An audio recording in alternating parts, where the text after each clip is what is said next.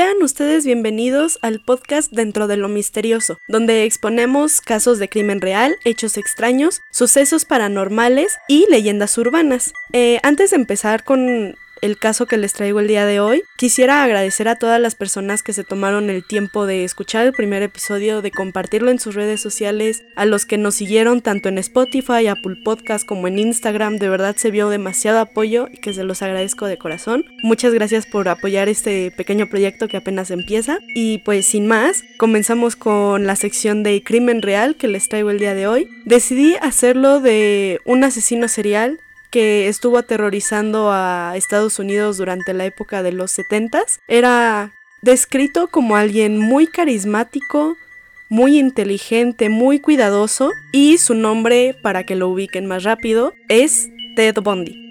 En lo personal, creo que Ted Bundy es uno de los asesinos que se ha conocido en los últimos años por la adaptación que realizó Netflix en 2019, titulada Extremadamente cruel, malvado y perverso, la historia de Ted Bundy, la cual eh, fue protagonizada por Zac Efron y Lily Collins. Hay muchas opiniones divididas en esta película.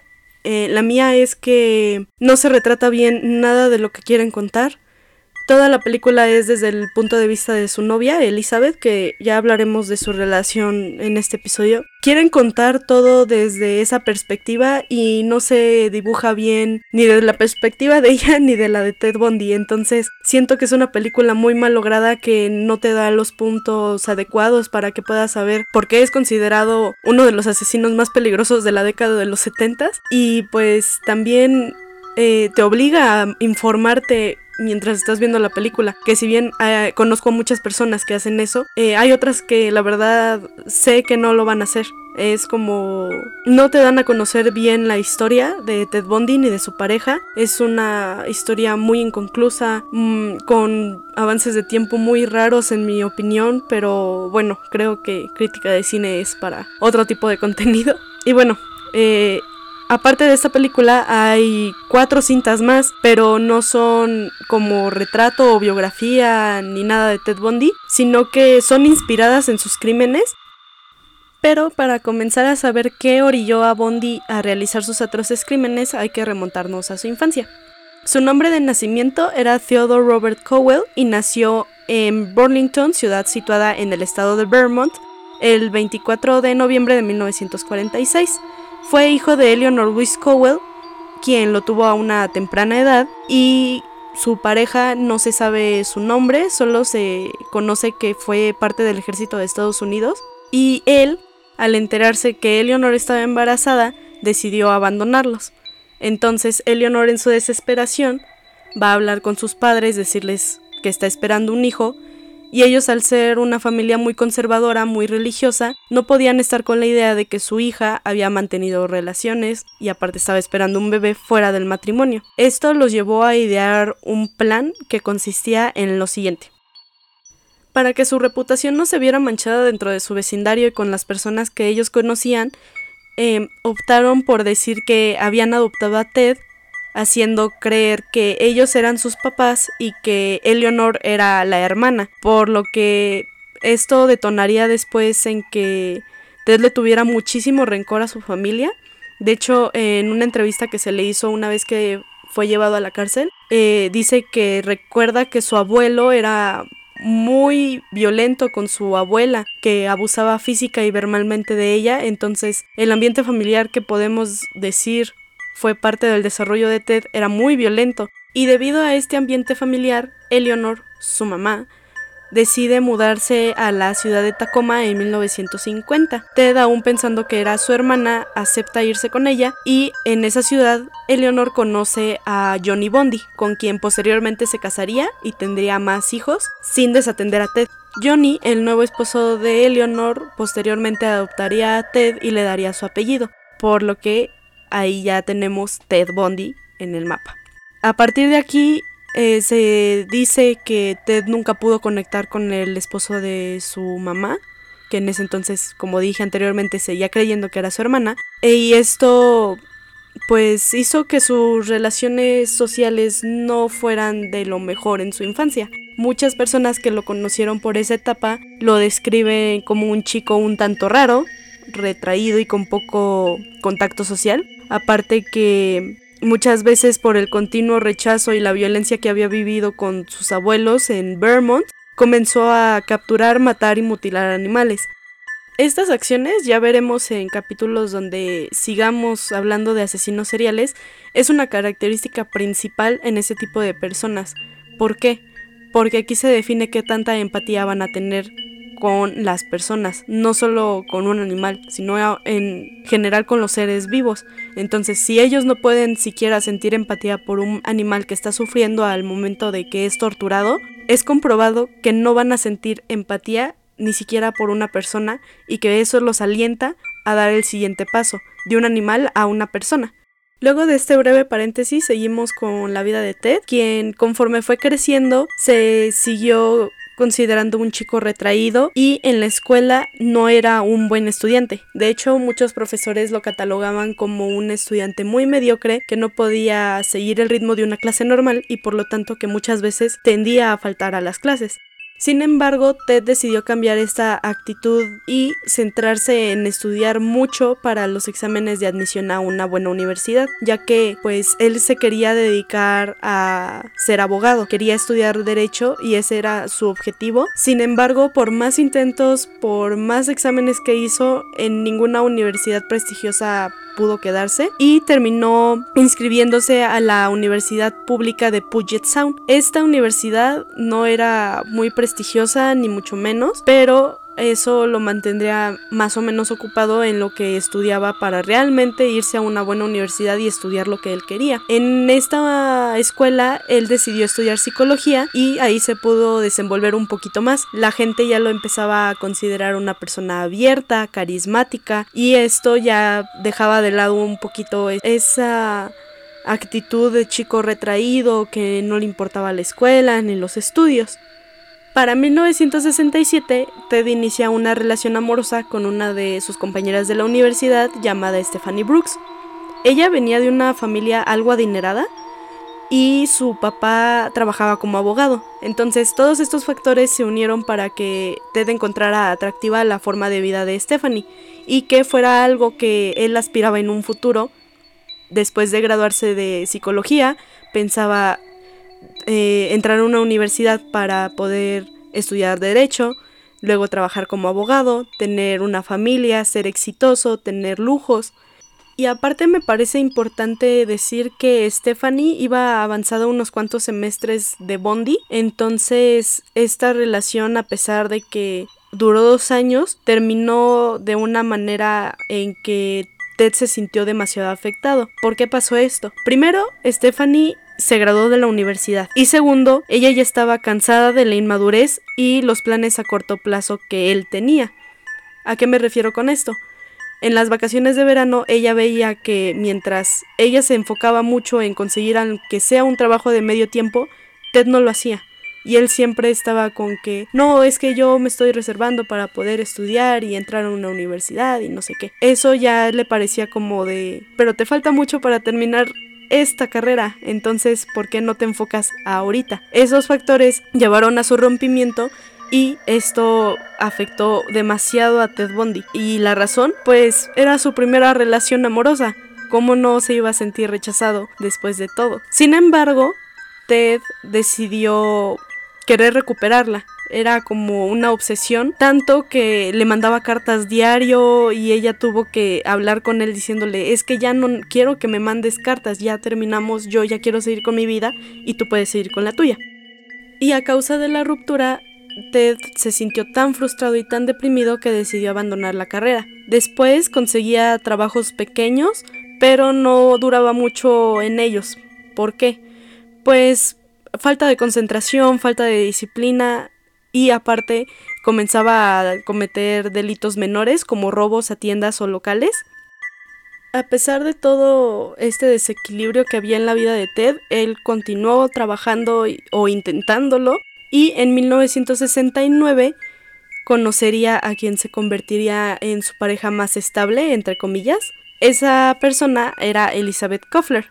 Elizabeth en ese entonces tenía 24 años y se conocieron en un bar llamado Sniper Tavern. En un libro que ella escribió acerca de su relación con Ted, describe que estuvieron bailando durante un buen rato esa noche y platicando. Tuvieron una conexión muy rápida. De hecho, esa noche Elizabeth le comentó que apenas se había graduado de la universidad en el estado de Utah y que actualmente se encontraba trabajando como secretaria. Sin embargo, omitió un detalle muy importante de su vida, que era que tenía una hija. Elizabeth era madre soltera y no quería ahuyentar a Ted de una manera tan rápida.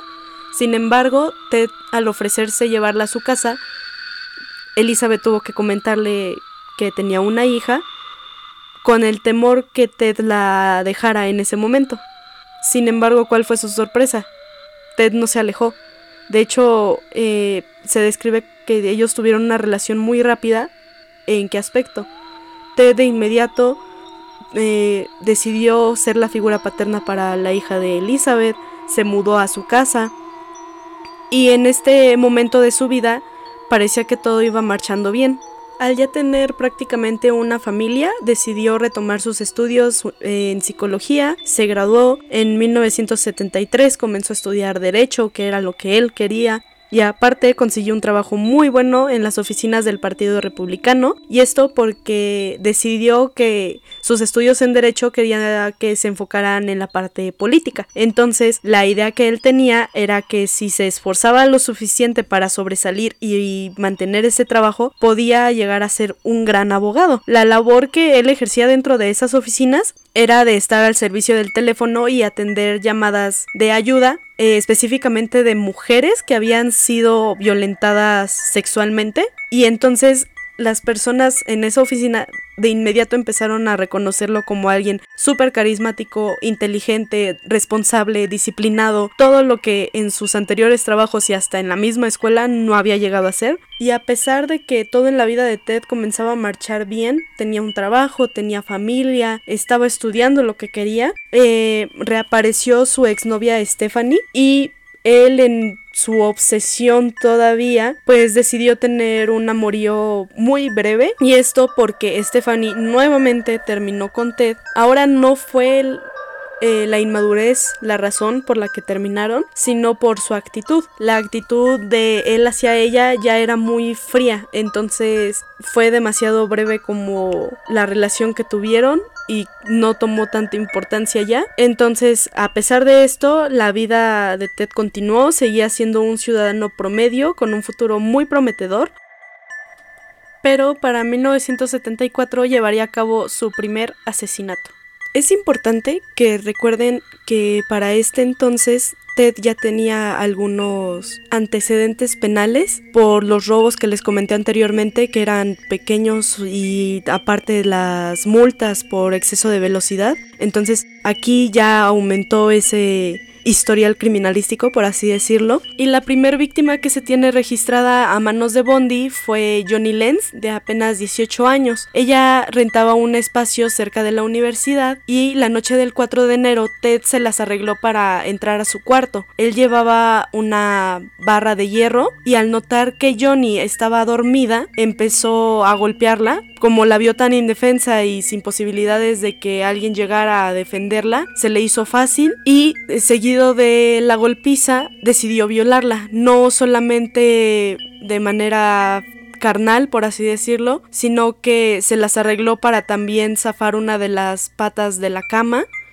y bueno, ya se imaginarán qué hizo con eso, que es demasiado malo de por sí describirlo. Ahora imagínense lo que tuvo que vivir esta chica. Bondi, después de hacer este acto, creyendo que Johnny estaba muerta, huyó de la escena del crimen sin dejar rastro alguno y al día siguiente las autoridades tuvieron que ir a la casa porque tanto compañeros de la escuela, maestros, la propia señora que le rentaba el lugar, pues reportaron que no la habían visto en todo el día. Es más, la señora dijo que se le hizo muy raro no verla salir de la habitación que ella le rentaba. Entonces, la policía, al tener todos estos reportes, decidió ir a checar el lugar y se encontraron con la sorpresa de que Johnny estaba postrada en su cama, ensangrentada y con dificultades de respirar. La llevaron inmediatamente al hospital y trataron de, bueno, cuando se estabilizó, trataron de preguntarle qué había pasado, quién había hecho eso, pero desgraciadamente los golpes que le propinó Bondi la dejaron con un daño cerebral permanente, aparte del trauma, por supuesto, y por esas razones la policía no pudo sacarle información de quién le había hecho eso. Exactamente un mes después de este ataque, Bondi volvería a atacar nuevamente a una chica universitaria de nombre Linda Ann Haley de 21 años. Él repitió el mismo proceso, se escabulló en la habitación de la chica con una barra de metal, la golpeó al ver que estaba dormida e indefensa. Sin embargo, en este intento, vaya, ahora sí dio resultado. Con un golpe en la cabeza, Linda falleció y él para no dejar ahora rastros de su escena del crimen, decidió llevarse el cuerpo hasta una montaña cercana al dormitorio universitario donde se encontraba Linda y eh, en esa montaña enterró el cuerpo para precisamente como dije no dejar rastros. Nuevamente las autoridades tienen un reporte de una chica desaparecida, universitaria, y a raíz de estos dos acontecimientos, eh, los estudiantes de varias universidades cercanas a donde habían ocurrido estos, bueno, el intento de asesinato y el homicidio, ya estaban muy asustados, entonces empezaron a ir en grupos grandes protegiendo más que nada a las mujeres porque tenían miedo que alguien las fuera a atacar, que alguien las fuera a violentar por estos dos hechos. Después de estos dos acontecimientos le siguieron nueve desapariciones y por lo tanto asesinatos que llevó a cabo Bondi, y aquí se los voy a estar enlistando. El 9 de febrero, cinco días después de asesinar a Linda, Carol Valenzuela, de 20 años, es reportada como desaparecida en la ciudad de Vancouver, Canadá. Es decir, Ted ya se había movido de estado, ya estaba... Desde, desde este punto ya se empezó a mover a diferentes estados del país, no solamente en uno solo como muchas veces se puede ver en casos de asesinos seriales. De este asesinato, el cuerpo luego fue descubierto hasta octubre, igualmente enterrado. El 11 de febrero se reporta también la desaparición de Nancy Wilcox, de 16 años, y desgraciadamente su cuerpo jamás pudo ser hallado. No se sabe en dónde se en dónde Bondi lo decidió enterrar. El 12 de marzo, Dana Mason de 19 años también reportada como desaparecida después de salir de un concierto de jazz donde había estado con unos amigos. Precisamente el concierto en el que ella asistió era dentro del campus universitario. Ella decidió irse de regreso a su dormitorio, dejando a sus amigos en ese auditorio y de ahí ya no la volvieron a ver. El 17 de abril, Susan Rancourt, de 18 años, se repite el patrón, reportada como desaparecida después de caminar por la central de Washington y precisamente estaba esta estación estaba cerca del State College del mismo estado. De nuevo, aquí ya pueden ver cierto patrón. Si no, se los explico, niñas universitarias, jóvenes desaparecidas cerca precisamente de su escuela. Bueno, siguiendo, el 12 de mayo, Roberta Parks, de 20 años, es citada por una de sus amigas para tomar el café y desgraciadamente nunca llegó. En el camino se encontró a Ted Bundy y los testigos que alcanzaron a ver por última vez a Roberta describieron al chico misterioso con un brazo enyesado pidiendo ayuda para subir algunas cosas de ferretería a su auto. Se dice que Roberta, al no sospechar nada, decidió ayudarlo y Bondi la empujó a su auto llevándola pues a algún lugar donde después fue asesinada, probablemente abusada sexualmente. Luego, el primero de junio, Brenda Ball, de 22 años, salió de una taberna llamada Flam de Burien en el estado de Washington y luego se fue de esa velada que tenía con sus amigos porque decía que tenía que entregar unas cosas en una ciudad muy cercana llamada Sun City, en California. Esa fue la última vez que la vieron y 20 días más tarde denunciaron su desaparición porque varios testigos y en especial la persona a la que le tenía que entregar esas cosas reportó que nunca había llegado a la ciudad.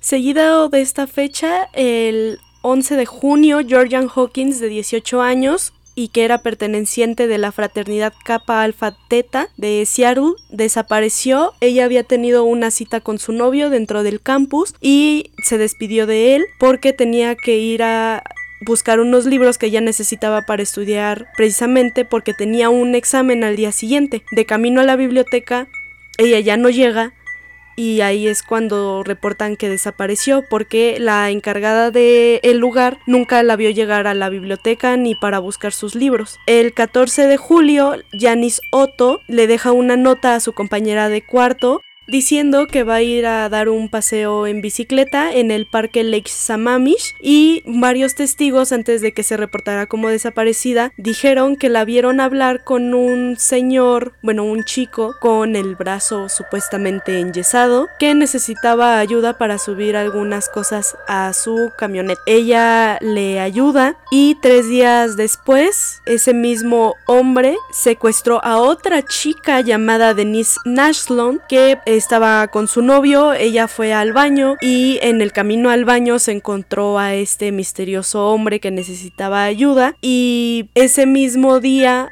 ya no volvieron a verla ni su novio ni los amigos que iban con ellos. Unos días más tarde encontrarían el cadáver de Denise flotando en el mismo lago de ese parque.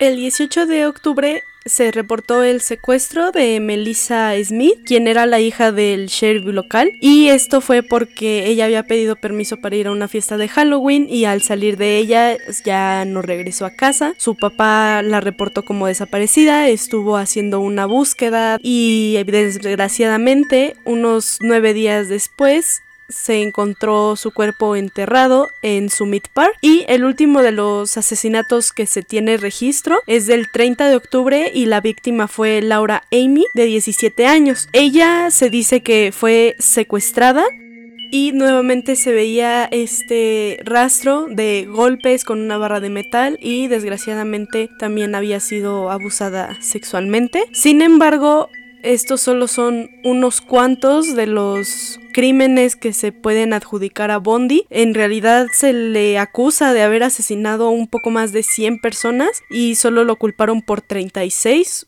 La, la verdad es que me parece muy poco si es que dicen que hubo más de 100, pero en fin, estos crímenes fueron dirigidos a tipos específicos de mujeres. ¿En qué aspecto? Todas las víctimas que les acabo de mencionar eran personas jóvenes, como ya mencioné, estudiaban en la universidad y todas tenían el cabello castaño oscuro. Aquí es donde todo empieza a embonar a la perfección porque estas características precisamente son las mismas que tenía la exnovia de Ted Bundy, Stephanie Brooks, que como recordarán, tuvo hasta un romance, pero nunca funcionaron. Y esto eh, se adjudica a que fue un impulso tanto de rechazo como de venganza. Y ustedes dirán, después de todos estos asesinatos, ¿qué estaba haciendo la policía? ¿Por qué se registraron tantos en cuestión de algunos meses en diferentes estados del país y que no hubieran encontrado nada?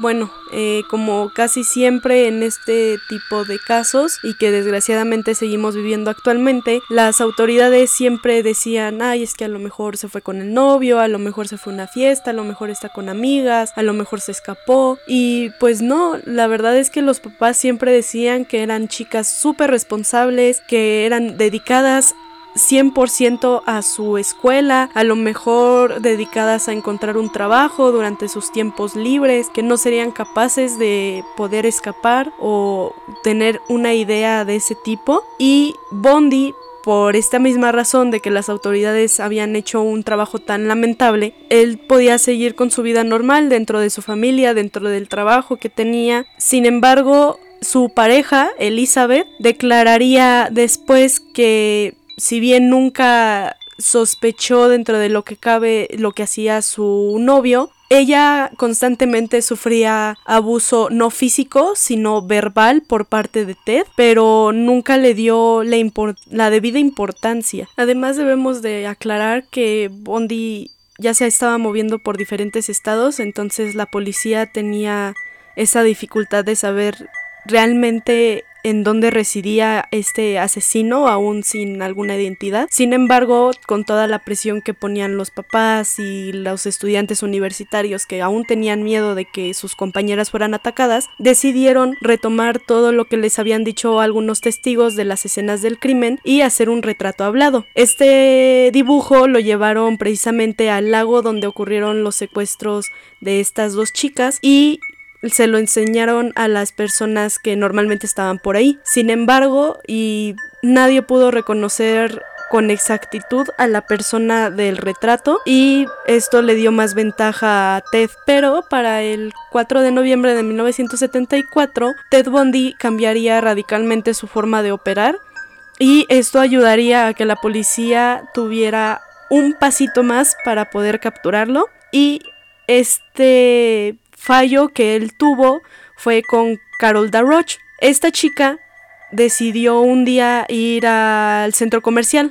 Este lugar se llamaba Fashion Place Mall y ella iba con la intención de comprar algunas prendas de ropa. En su recorrido de tiendas, Ted la localiza la intercepta y le dice, oye, tenemos un problema con tu coche, yo soy un policía y necesito que me acompañes a la estación. Ella, confiada porque hasta Ted le enseñó una placa, fue con él, fueron al estacionamiento y a ella se le hizo muy raro que el auto en donde Ted la llevó era un Beetle color café. Ya saben, estos típicos carros de los 70 que aquí en México los conocemos como bochitos, a ella desde ahí le empezó a dar una mala espina. Sin embargo, se subió con él y fueron supuestamente a la estación, pero a mitad del recorrido Carol se da cuenta que esa no es la dirección que se debía de tomar. Le dijo que la dejara salir del carro y Ted en un movimiento rápido agarra a unas esposas aún conduciendo y trata de esposarla a la puerta. Carol en un intento más rápido y entre forcejeos logra abrir la puerta del coche, salta, tengan en cuenta, el coche seguía en movimiento, entonces Carol salta y con raspones y toda herida va corriendo a la estación de policía a reportar que la quisieron secuestrar y que probablemente era el hombre que estaban buscando en relación a los asesinatos de las chicas. Y dirán, ya, ahí ya lo pudieron atrapar, ya están a nada. No, eh, la policía lo agarra de la forma más tonta posible. Unos cuantos días después, Ted, en su camino a buscar una nueva víctima, excede los límites de velocidad. La policía que estaba encargada de checar que ningún carro lo hiciera, lo detiene, le piden que baje del coche, inspeccionan el automóvil y se encuentran con una barra de metal, guantes y una cinta de aislar que se parecía mucho a las descripciones que habían tenido en escenas del crimen donde se encontraban a las chicas sometidas con una cinta de aislar. Una vez que la policía encuentra todos estos objetos, decide llevar a Ted Bundy a la comisaría, interrogarlo de por qué tiene esas cosas y aparte tienen en cuenta el retrato hablado que ya tenían y la descripción que les proporcionó Carol. Ellos la llaman inmediatamente para que venga a reconocer y ya saben, como en las películas que tienen un espejo donde forman a diferentes personas que pueden ser las culpables de este tipo de crímenes y la víctima tiene que reconocer al agresor. En este caso, Carol de inmediato reconoce a Ted y a partir de aquí la policía lo encarcela. Después de esto vienen una serie de juicios de Ted fugándose de la cárcel, pero todo eso se los comentaré en el siguiente episodio. Este caso es muy largo, eh, de verdad me tomó mucho tiempo tener que investigar esta partecita, pero es muy largo y de verdad quiero que se queden hasta aquí. Se los dejo tantito en suspenso. Muchísimas gracias por escuchar este segundo episodio. Esperen la segunda parte dentro de dos semanas. Esto sí es algo que les quiero aclarar. El podcast se, publicará cada dos semanas por cuestiones de tiempo de información que tengo que retomar de varios sitios. Y bueno, no olviden seguirnos en Spotify, en Apple Podcast, y por supuesto en nuestro Instagram dentro de lo misterioso. Ya saben que cada espacio lo divide un guion bajo y muchísimas gracias de nuevo por todo el apoyo que hubo en el primer capítulo. Espero sigamos así y recomienden el podcast a sus amigos, aunque ya no sea temporada de Día de Muertos ni de Halloween, nunca viene mal eh, tener este tipo de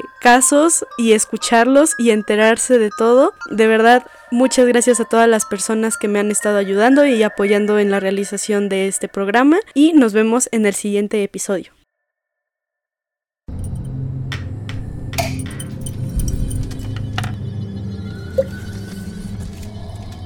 Dentro de lo misterioso.